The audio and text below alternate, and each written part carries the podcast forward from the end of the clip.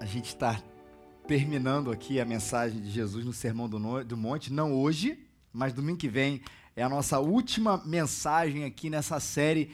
Foi uma série longa, que tem sido uma série longa, e quando eu falo série longa, a expressão longa sempre traz para a gente uma ideia de cansativo, mas de jeito nenhum, uma, uma viagem maravilhosa através desse ensino de Jesus tão precioso que traz para a gente noções, traz para a gente a realidade do que de fato é a gente saber viver.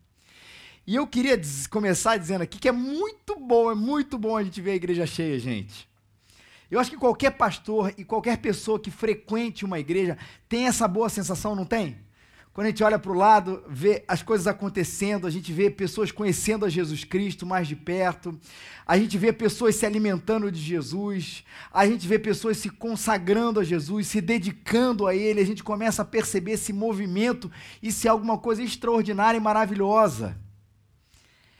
É muito bom a gente poder ver e se perceber também com uma linguagem um pouco mais moderna quando a gente começa a fazer a, a, a desconexão de que igreja é necessariamente alguma coisa antiga, que muita gente tem no seu imaginário, não tem?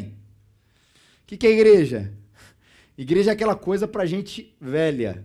Igreja é aquela coisa que fala de coisas muito antigas. E a ideia de tudo isso é uma desconexão com o nosso tempo, seja através das linguagens, seja através do tema. E é bom saber que a experiência na igreja, por causa inclusive um pouco dessa modernidade, ela não precisa ser uma, uma experiência cansativa, que para muita gente é. Estava falando aqui, pouco antes do culto começar, sobre casamento, um casal aqui que vai casar em breve. E aí falando assim, eu recebo muito isso quando eu vou casar uma pessoa. A pessoa fala assim, eu sei que às vezes o constrangimento na hora de falar, de perguntar, eu já percebo. E quase sempre eu sei que está por detrás ali uma pergunta. Pastor, é, a cerimônia vai ser muito longa? Porque, é, eu não sei você, adolescente gosta de casamento? Frequentar casamento? Nossa, hoje tem um casamento de um amigo, a cerimônia é um negócio sensacional. Eu fiz 15 anos, eu choro quando eu vejo daquelas. Gente, não é isso que acontece. Normalmente, a experiência na igreja, para muita gente, especialmente aqueles que vão pouco a uma igreja, seja ela que for, é uma experiência cansativa, é quase burocrática. Ih, eu batizar de fulano de tal. Que horas começa? Ah, começa às 11 horas da manhã. A gente chega às 11 e meia, né? aí começa e tal, a gente fica lá e depois vai para a festa. Casamento também, começa às 7 horas, a gente chega umas 7h40 e tudo fica lá atrás, e não vai nem perceber. Aí depois a gente vai para a festa. Assim, igreja, negócio chato que a gente tem que ir de vez em quando, mas que depois tem uma coisa boa. Aqui também, aqui depois tem um cafezinho sensacional aqui do lado, tá? Mas para isso vocês têm que me aturar durante uma hora e meia, uma hora e quarenta, uma hora e cinquenta. Mas é bom de saber que a experiência na igreja pode ser prazerosa. É muito bom a gente ver a nossa música se desenvolver. Eu estava ali, eu estava ali atrás, aí a Luína estava ali na frente, ela virou assim para mim, e a Luína.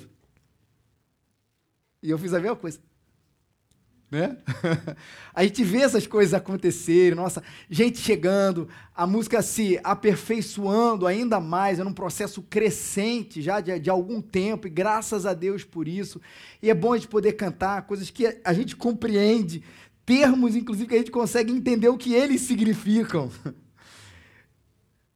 com arte, com unção, as nossas crianças se chegando ainda mais, o nosso ministério se desenvolvendo, você viu o que a Keila falou aqui hoje. E é muito bom a gente ver a coisa acontecendo. Eu não estou falando aqui apenas dessa igreja, não, gente. Apesar de, claro, as primeiras memórias têm a ver com as raízes, porque é onde a gente se encontra, mas isso vem isso acontecendo no Brasil. É muito legal. Isso ou aquilo. A gente é bom hoje em muita coisa, brasileiro. Não se engane. Hoje, uma das grandes conferências teológicas mundiais das grandes conferências mundiais, tem como um dos preletores principais um brasileiro. Eu sei, você está pensando que sou eu. Mas não sou eu, o reverendo Augusto Nicodemos, né? meu aluno. É brincadeira isso, gente. Para quem o conhece, é uma sumidade. É, é, um dos preletores dessa grande conferência mundial, onde grandes teólogos vão estar tá lá. Os nossos livros, a nosso nível de reflexão. Alguns anos aí atrás, faz pouco tempo, uh, um, um pastor muito é, renomado na área de missão, de plantação de igreja. Ele foi a uma conferência aqui no Brasil do Centro de Treinamento de Plantações de Igreja, o CTPI, e a, a expressão dele foi o seguinte: a gente veio aqui ensinar, ele disse, e na verdade eu estou saindo aqui entendendo que a gente tem que aprender muita coisa com que os brasileiros têm tratado dessa área. Os nossos seminários, as nossas bandas, os nossos missionários brasileiros que estão sendo enviados ao mundo inteiro. O Brasil, não se engane, é uma das grandes potências missionárias mundiais que tem não apenas recebido, mas a gente está falando de envio para o mundo inteiro, onde muita gente tem conhecido o Evangelho, tem conhecido Jesus Cristo através da ação missionária de gente brasileira que tem ido a quatro cantos da terra pregar o Evangelho. É bom a gente tratar de bons números, é bom a gente tratar de bons crescimentos, é bom a gente poder olhar isso com entusiasmo positivo em relação ao que Deus também tem feito através e na igreja evangélica brasileira, mas a gente não pode perder de perspectiva ou do nosso olhar uma palavrinha que está em dois versículos que a gente vai ler hoje, que Jesus falou no Sermão do Monte. Quer saber quais são? Levanta sua mão que a gente vai entregar a Bíblia onde você está. E se você já tem ela aí no seu aplicativo, na sua Bíblia, Mateus capítulo 7, versículos 13 a 14.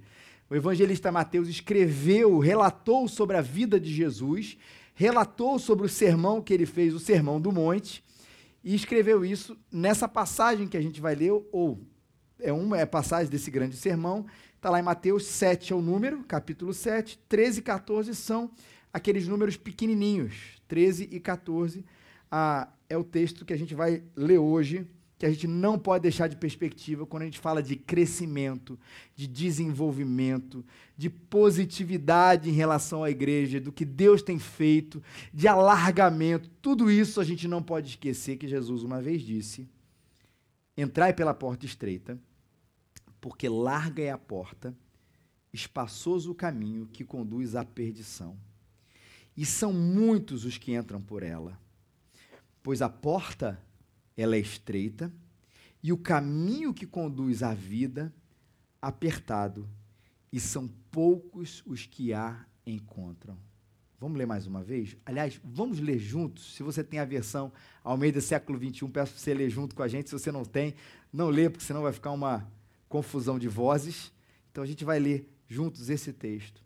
Entrai pela porta estreita, porque larga é a porta e espaçoso o caminho que conduz à perdição, e são muitos os que entram por ela, pois a porta é estreita e o caminho que conduz à vida apertado, e são poucos os que a encontram. Quem disse isso não foi um crítico à igreja evangélica brasileira. Quem disse isso não foi um teórico sobre a realidade do cristianismo nos continentes ou das nações, a, a, na, na, na igreja evangélica brasileira. Quem disse isso foi Jesus, logo de início. E de maneira muito simples, mas extremamente poderosa, Jesus apresenta um contraste sobre a espiritualidade, sobre a caminhada com Deus. Pedi para o Marcelo projetar, ah, só para você olhar de maneira assim simples, esse é o quadro, isso aqui. Eu quero que você veja e eu quero que você reflita aqui, um minutinho para você pensar o que, que Deus está te falando através disso. Uma larga porta, espaçoso caminho, conduz à perdição, muitos os que entram, e estreita a porta, apertado o caminho que conduz à vida, poucos os que entram por ela. É para você ler, é para você olhar para cá. E um minutinho aí pensa o que Deus está te falando.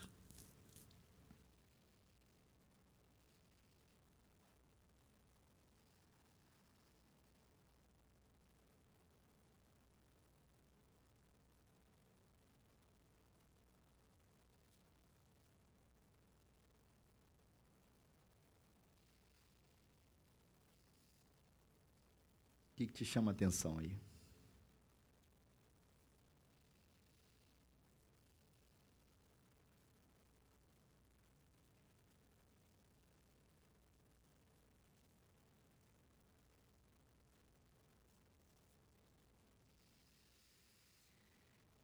Tem um ponto importante nessa conversa, e esse slide vai ficar aqui, porque sobre essa história de caminho estreito, a gente precisa olhar para a palavra de Deus, para a Bíblia, e realmente ver se ali está certo o que a igreja, existe uma conexão entre o que a igreja proíbe e o que realmente é proibido. E é importante a gente falar isso quando fala sobre essa história da, desse caminho é, estreito, apertado, essa porta estreita. Porque houve tempos, e sempre há tempos, isso é quase de uma maneira cíclica, onde a gente acrescenta proibições para mostrar que o caminho é mais difícil do que ele é, ou que ele é qualitativamente mais difícil. A caminhada, a dificuldade está em outra história. E é muito importante a gente perceber isso, e isso tem a ver com aquele quadro ali, que é um quadro clássico cristão evangélico. De repente você é na década de 70, você diz, não, a minha avó tinha isso no, no na sala dela. Ou a igreja onde eu nasci, um monte de gente rindo ali atrás. na igreja onde eu nasci tinha esse quadro um quadro antigo que falava dos dois caminhos. É difícil você ver de onde você está, mesmo que você esteja aqui na frente. Mas é interessante, eu vou estar tá narrando aqui para vocês que isso aqui são os dois caminhos que o, esse quadro antigo apresenta como uma, uma expressão artística. Lembrando que arte é qualquer coisa, se você olhar para esse quadro, né?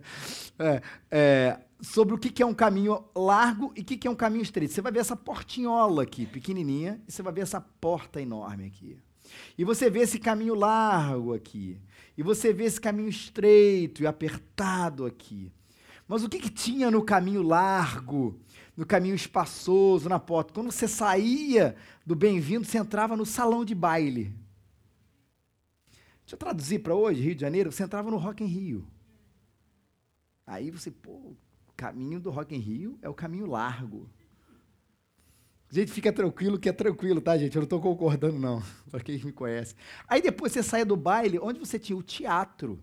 Rapaz, então, ir ao teatro fazia parte de um caminho largo. Hoje em dia, para o cinema. Você que pensou sair da igreja e ir ao cinema, pegar um cinema de tarde, já sabe que está proibido. Aí você tinha o cassino aqui, a gente vai falar tanto sobre essa questão do jogo, tudo, mas tudo aqui associado aqui a essa coisa relacionada a prazer. Para para pensar. Aqui no caminho estreito você já se deparava com a crucificação. Aqui nesse caminho, na porta estreita, no caminho, na porta apertada, no caminho estreito, se deparava com essas coisas ah, mais complicadas, que na verdade não tem tanto a, a, proibição maior está aqui, a explicação maior está aqui, nem tanto aqui. E aí, quando eu falo que é importante essa nossa reflexão, e pode deixar o quadro ali, é porque a gente começou também, por causa dessa ideia do caminho difícil, a colocar coisas que na verdade não são tão ruins assim. Assistir uma peça é problema? Dançar por si só é um problema? O jogo é um problema? Isso é uma boa discussão, mas o problema maior do jogo é o vício, é o descontrole e a sua inteligência, que vai achar que você vai realmente mudar de vida por causa disso. Mas a questão é: esse é o caminho estreito? Ou esse é o caminho largo? Porque a impressão que dá para gente é que o cristianismo, ele por si só, ele não traz nenhum prazer, nenhum. Porque, especialmente falar de teatro e de baile, é isso que a gente associa. E eu quero dizer que, quando a gente começa a acrescentar questões para dificultar o caminho, o que normalmente isso denuncia é que nós não estamos olhando para as reais dificuldades, que por si só são muito mais complicadas do que você ir ou, ir, ou ir ou não ao Rock in Rio, por exemplo. E é só você olhar um pouquinho do que a gente traçou aqui no Sermão do Monte. Vê se não dá para trocar. Ó, você tem duas opções de caminho, de caminho estreito. Você tem um caminho que eu vou te dar aqui agora. Para você chegar lá no reino dos céus, o caminho que você tem, você tem que fazer uma coisa. Não vai ao Rock in Rio. E não vai ao cinema, tá bom? Essa é uma opção. A outra, de caminho estreito, é que você tem que amar o inimigo, orar pelos que perseguem, ser misericordioso, ser manso, ser justo no mundo de justiça, olhar para dentro, se arrepender dos seus pecados, não amar o dinheiro como um Deus, não andar ansioso por coisa alguma, mas confiar em Deus, ser sal da terra, ser luz do mundo, ter pensamentos puros, ser um marido fiel, fazer de tudo pelo casamento, ser um homem ou uma mulher de palavra, reconciliar-se com quem te ofendeu. Sinceramente, o Rock in Rio, lembrando, acontece de dois em dois anos. Qual é o caminho mais fácil? Pô, pastor, posso fazer o que eu quero, mas não ir no Rock in Rio? Porque o que eu percebo é que quando a gente coloca, como eu disse, acrescentando coisas mais complicadas, ou, ou, que não são, na verdade, grandes coisas, grandes temas da palavra de Jesus, a gente se afasta daqueles que são. A gente se afasta daquilo que realmente Cristo quer e que Ele exige da nossa vida, porque só isso que eu acabei de falar, que são coisas extraídas do Sermão do Monte que a gente está estudando, já não é por si só um caminho extremamente difícil, porque eu vivo num mundo oposto a isso tudo. no mundo onde eu vivo, numa cultura onde eu vivo, eu não sou chamado a ser sal da terra e luz do mundo. Pelo contrário, eu sou chamado para aproveitar a terra, pensar em mim, na minha família no máximo, mas em nenhum momento a minha cultura me chama para uma vocação heróica de transformar esse mundo que a gente vive, que é a proposta de Jesus quando ele fala sal da terra e luz do mundo. A proposta é pensar em mim, e não em pensar na terra e nas estruturas e nas pessoas. E isso chama a gente, é difícil. No mundo onde eu vivo, onde nós vivemos, eu não sou chamado a ter um pensamento puro. Eu sou chamado a entender a sexualidade sem limite, onde o prazer é o rei e o importante é aquilo que eu gosto. Eu sou chamado no tempo onde eu vivo a acreditar que não existe impureza em pensamento, que não existe impureza em ação, quando existe consentimento entre as duas partes ou entre a parte daquilo que eu vejo, que eu comprei numa banca ou que eu vi num site. Não existe impureza na cultura onde a gente vive. É muito mais complicado eu ser puro. Eu não sou chamado, no tempo onde eu vivo, a fazer tudo pelo meu casamento. Não. Eu sou chamado, no tempo onde eu vivo, a desistir quando o sentimento acaba. Não é esse o mote? Eu sou chamado a desistir do meu casamento quando o arrepio se desfaz, quando o entendimento entre as duas partes fica meio obscuro, fica meio nebuloso. Olha, é mais fácil, é melhor eu pular essa história e começar uma nova coisa. É isso que a minha cultura e meu tempo me chama a ser e a viver. Eu não sou chamado no meu tempo a ser justo. Eu sou chamado a pensar em mim. Eu sou chamado a me dar bem. Eu sou chamado a ser malandro. Eu sou chamado a pensar no meu provimento em primeiro lugar, mesmo que isso me faça transgredir grandemente ou minimamente, não interessa, as regras do jogo, e não a pensar em justiça como um valor nobre. Eu não sou chamado a ser misericordioso no te, pelo tempo em que eu vivo hoje. Eu sou chamado a ser orgulho, orgulhoso. Eu sou chamado a revidar na mesma moeda a entender que quando eu sou ofendido, eu preciso, em defesa da minha honra ou da minha reputação, ofender. Eu não sou chamado em nenhum momento a chorar pelos meus pecados. Na verdade, no tempo onde eu vivo, eu sou chamado a entender que não existe pecado. Eu sou chamado a entender que liberdade é fazer aquilo que eu quero e que não existe ninguém que possa vir até mim falar de moral, de falar de ética, a não ser a minha própria consciência. E mesmo quando a minha consciência me acusa, eu não posso chamar isso de pecado, mas inclusive eu tenho que me libertar da consciência que me acusa, como se fosse um sinal de um incêndio que não existe. Desliga que deu crack. Esse é o tempo em que eu vivo hoje.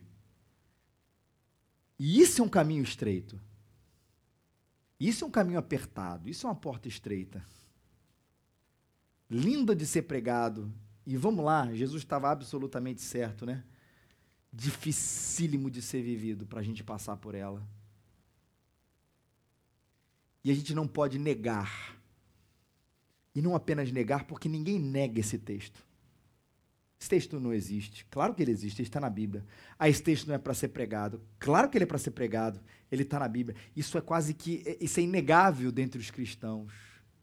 Só que o que a gente não consegue de fato é assumir isso como uma realidade dos nossos dias, porque a gente está querendo cada vez mais alargar as portas. Eu costumo dizer, eu costumo pensar, na verdade, que a gente quer estreitar as portas naquilo que Deus deixou largo, e muitas vezes a gente quer alargar a porta daquilo que deixou estreito.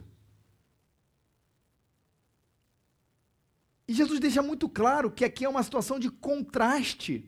Não adianta achar que a cultura do seu tempo, do tempo de Jesus, ou do tempo daqui a 100 anos, daqui a mil anos, se Jesus não tiver voltado antes, vai ser diferente em relação a essa percepção sobre um caminho bom, culturalmente falando, e um caminho ruim, porque nunca será. Por isso a gente não deve estranhar esse fogo estranho que vem até a gente, dizendo assim: caramba, vocês realmente pensam isso? Caramba, você acha realmente isso? Você não está um pouco retrógrado? Caramba, você não está um pouco conservador? E aí outros xingamentos que a gente ouve, ouve, ouve em relação não a ideologias políticas, mas aquilo que a gente consegue extrair como verdade dentro da palavra de Deus. E a gente tem que olhar para esse texto e perceber é, é assim que é o caminho. Porque tem outra comparação aqui que não é apenas a comparação do, da porta e do caminho, mas é a comparação da quantidade. Muitos e poucos. Poucos são os que entram, poucos são os que passam. Você vai se ver mais sozinho nas suas convicções você vai se perceber mais e mais, historicamente sempre seremos assim, como uma opinião de minoria. Ou, às vezes, como uma prática, não uma opinião, mas uma prática de minoria. Você vai se ver mais sozinho na sala de aula, por causa da sua opinião e prática sobre tudo. Você vai se ver mais sozinho no ambiente de trabalho, porque a sua ética é diferente. Você vai se ver mais solitário diante da opinião pública, porque não vai pensar a mesma coisa que muita gente acaba pensando sobre os diversos assuntos.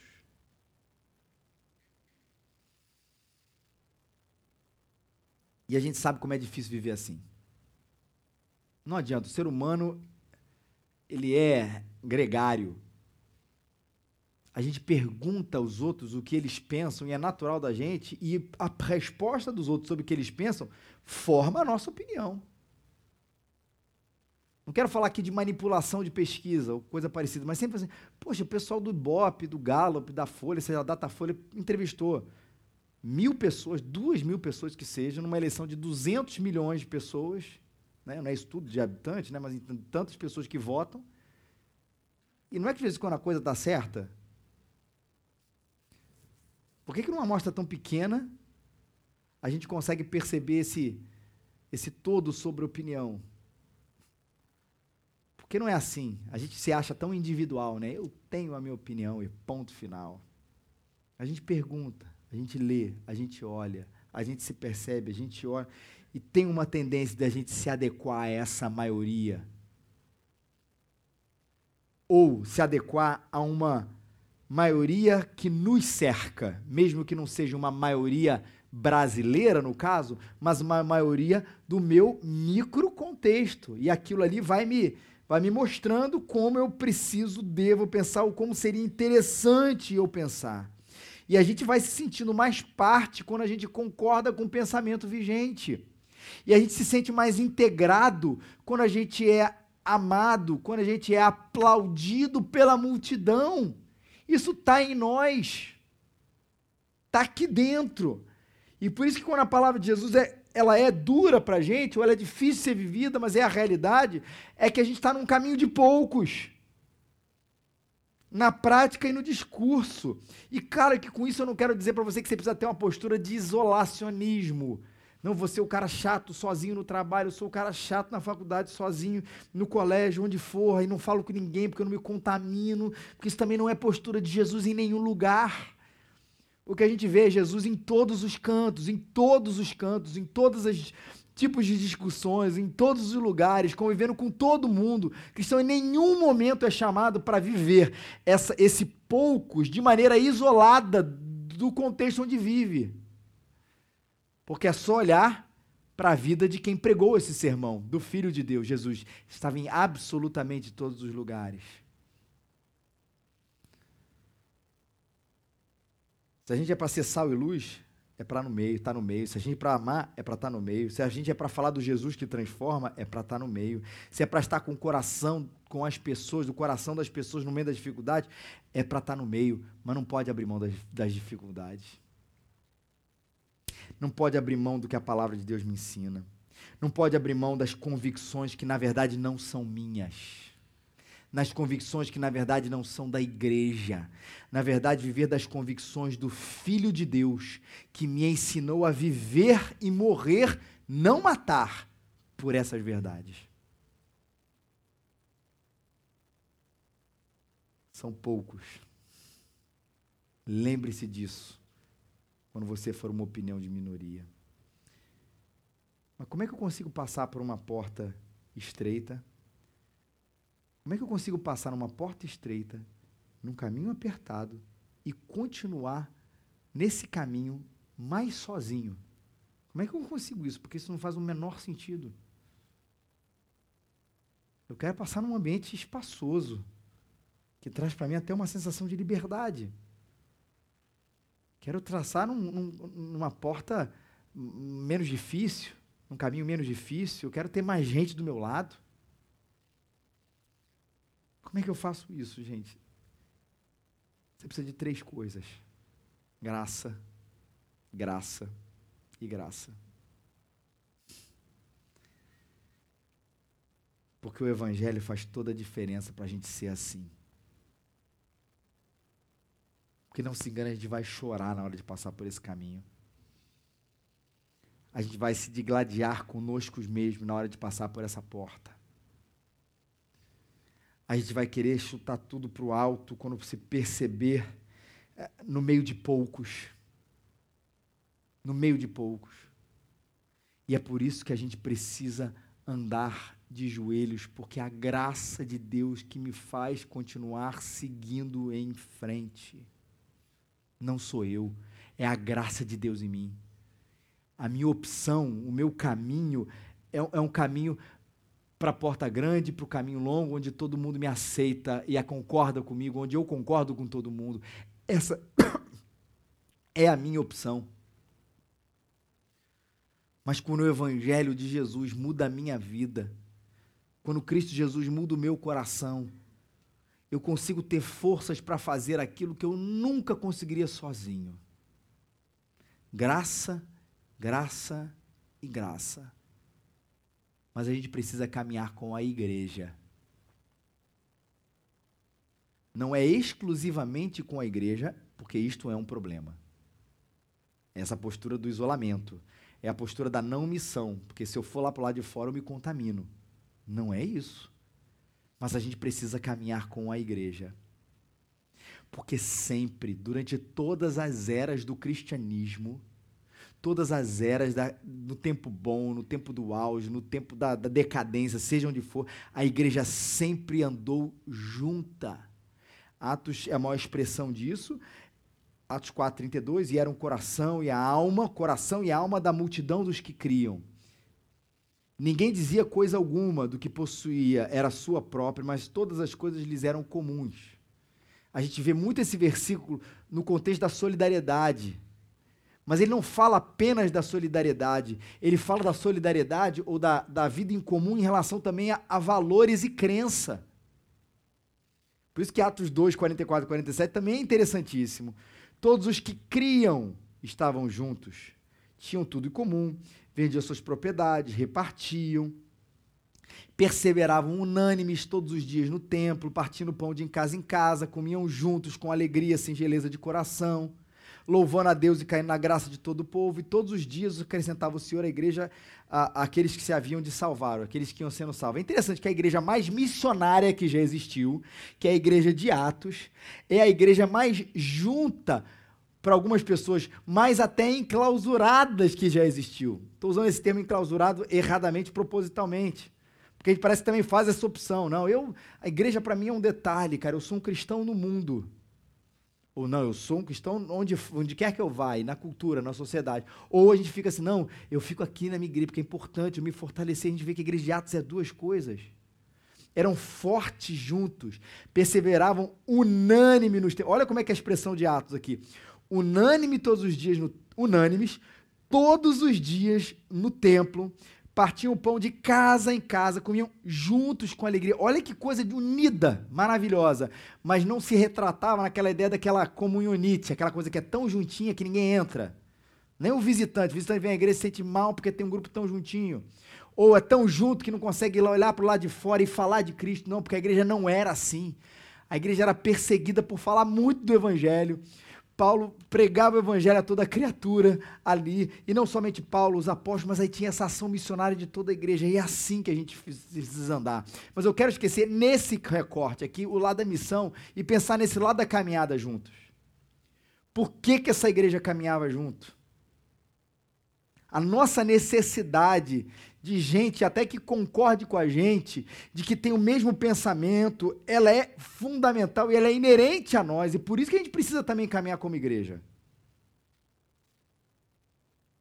Porque aquela ideia de que, não, eu caminho sozinho, mas eu eu vou aí no meu tempo, na minha sociedade, vou fazer diferença, a gente vai percebendo que essa pessoa que caminha sozinha vai tender, tender a caminhar sozinha sem Deus depois ali no futuro.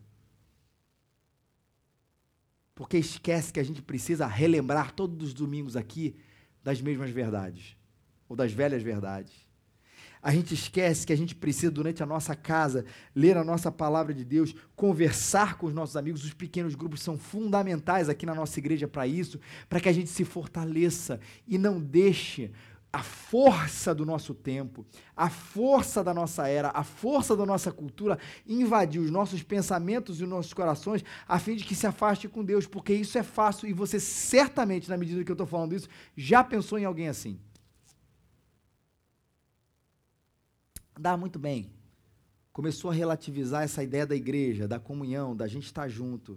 Foi viver sozinho e daqui a pouco estava concordando com coisas que não tem nada a ver com a palavra de Deus, e mais um pouco, e relativizou isso, relativizou isso, relativizou tudo.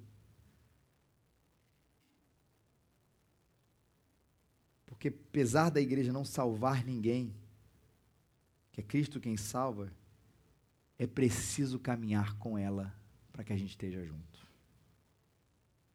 E a gente dê as mãos nesse caminho estreito, nessa porta estreita, nesse caminho apertado, e a gente vai em direção à cruz.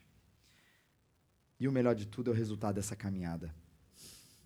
A gente falou do processo, vamos falar do fim.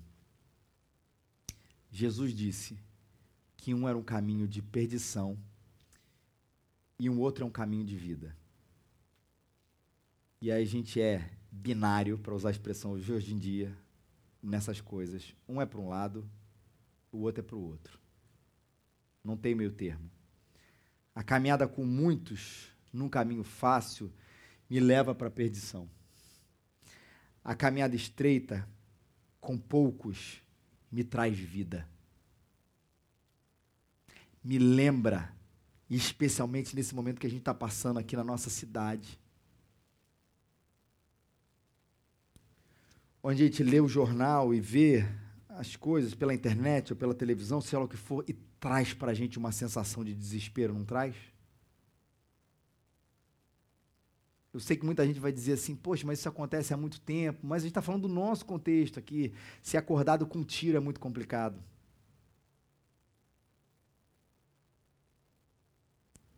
E traz para a gente uma sensação aqui, chegou aonde chegou e chegou onde está chegando, assim, é, não tem mais, agora é, não tem fundo do poço. A gente já está lá. E para muita gente, e eu não estou fazendo um juízo sobre isso, mas explicando, então eu vou sair do país.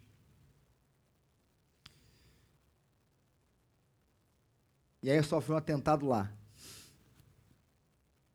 no outro país.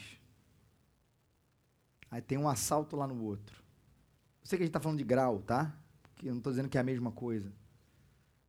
Mas é só um recorte de que, na verdade, o problema do Rio de Janeiro, enraizado, difícil, num grau elevado, na verdade é um reflexo do problema da humanidade. Sempre gosto de lembrar um exemplo horroroso, mas é importante, do maníaco da Áustria. Se você pegar os dados da Áustria, a Áustria sempre está lá no top uh, 3, 2 de segurança, de paz, estabilidade. Está sempre lá bem, super bem.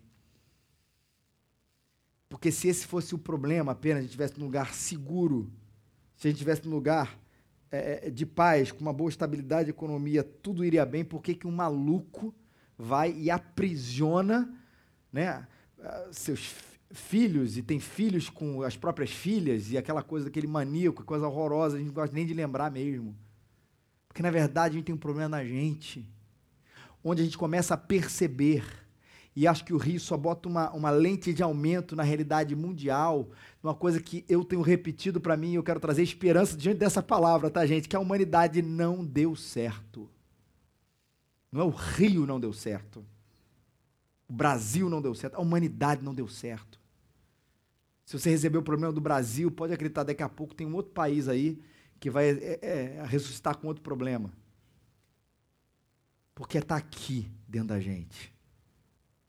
Com isso, não é um chamado para você não fazer nada aqui nesse mundo. Seja sal, seja luz, seja bênção, participe da reconstrução da nossa cidade, do nosso estado, do nosso país. Mas lembre-se de uma coisa: essa vida que a gente está falando, que a gente sonha pra caramba, de que esse, esse ideal, esse lugar onde realmente é seguro, onde realmente existe paz, onde realmente existe felicidade, onde realmente existe vida não é bios, mas é vida de verdade, se chama eternidade quando nós morarmos com Deus. Esse é o lugar. Eu sei que há lugares melhores em graus, mas esse lugar da nossa imaginação é a eternidade quando nós estivermos juntos com Deus, quando Ele refizer todas as coisas, será ali. E se a gente quer participar desse lugar, a história não é faça ou trilhe um caminho difícil. Porque o próprio Jesus disse uma coisa: Eu sou a porta. Que o próprio Jesus disse uma coisa: Eu sou o caminho. Não é, vou trilhar um caminho certo com a minha ética que lá no final Deus vai me recompensar e eu estarei, eu estarei naquele lugar cheio de vida. Não. Certo é, Cristo Jesus, que é o caminho, Cristo Jesus, que é a porta, entre por ele, seja salvo por ele, per, de, deixe ele, veja ele perdoar os seus pecados, que você terá essa vida eterna. E o caminho desse percurso que já está garantido para você será duro, difícil, e a gente precisa relembrar todos os dias, mas Ele é que traz a minha vida. Você precisa rever a sua vida. Primeiro lugar, por que caminho estou andando? Você que já conhece Jesus, por que caminho estou andando? Pelo que eu tenho me deixado seduzir? Por que, que eu estou tão solitário? Por que, que eu estou eh, flertando com as coisas espaçosas e majoritárias? Quando o meu flerte, na verdade, o meu compromisso é com a palavra, com Jesus da palavra e com a palavra de Jesus. E não deixe aplauso ou crítica, aplauso para te tirar e crítica para também te tirar, deixar você sair do caminho da eternidade. Fica com Jesus, que é uma ideologia não para matar, mas para morrer e viver. Fique com o Evangelho. E não deixe nada abalar isso. Mas, em segundo lugar, reveja a sua vida, porque se você nunca caminhou pelo caminho estreito e maravilhoso da vida com Jesus, hoje é o dia para você entregar a sua vida para Ele. Se você nunca entrou por essa porta, olha, eu, eu tenho ouvido sobre Jesus, eu já ouvi sobre Ele, mas hoje eu quero entregar a minha vida para Cristo, hoje eu quero é, é, andar nesse caminho que parece estreito, difícil, solitário, mas hoje meu coração está sendo seduzido para andar por Ele. Hoje é o dia para você dizer: sim, Senhor, eu quero andar contigo, porque o Senhor perdoou os meus pecados, o Senhor morreu por mim, o Senhor morreu para me salvar.